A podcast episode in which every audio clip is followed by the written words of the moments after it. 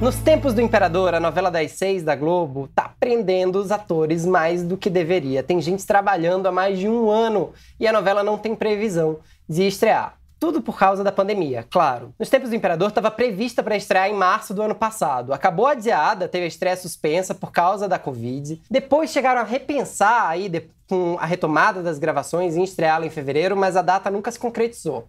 A Globo está com tanto medo de colocar essa novela no ar que colocou agora uma reprise para o horário, A Vida da Gente, que estreia em fevereiro. É muito esquisito que essa novela ainda não tenha estreado, porque Amor de Mãe e Salve-se Quem Puder já voltaram a ser gravadas e foram finalizadas. Tem estreia prevista agora para março e abril. E também as próximas novelas das 7 e das 9, Quanto Mais Vida Melhor e Um Lugar ao Sol, também já estão sendo gravadas. Por que então só o horário das 6 está prejudicado? A resposta é bem simples. Como é uma produção de época, demanda muito mais figurantes e demanda muito mais investimento e cuidado filmá-la. Tá, a Globo tá de fato filmando.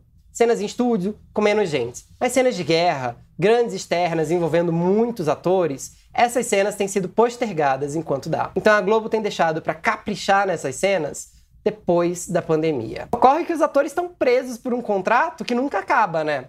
Inicialmente, todos fecharam aí um contrato para fazer uma novela que duraria no máximo oito meses. Agora, eles já estão há mais de um ano trabalhando e ainda não tem previsão de estreia. Tudo indica, nos tempos do Imperador, acabe ganhando aí uma data por volta do segundo semestre. Mas não seria surpresa se adiassem de novo. Colocando uma pimenta nessa história, é curioso que a Globo, com seus protocolos muito rígidos de segurança por causa do coronavírus, não tenha tomado a coragem de fazer cenas grandiosas. Porque a gente tem visto na Record que Gênesis tem sido gravada com muitos atores envolvidos. Aliás, é uma novela com muitos atores. E algumas cenas são de fato muito complexas lá. Será que a Record teve mais coragem do que a Globo nesse sentido?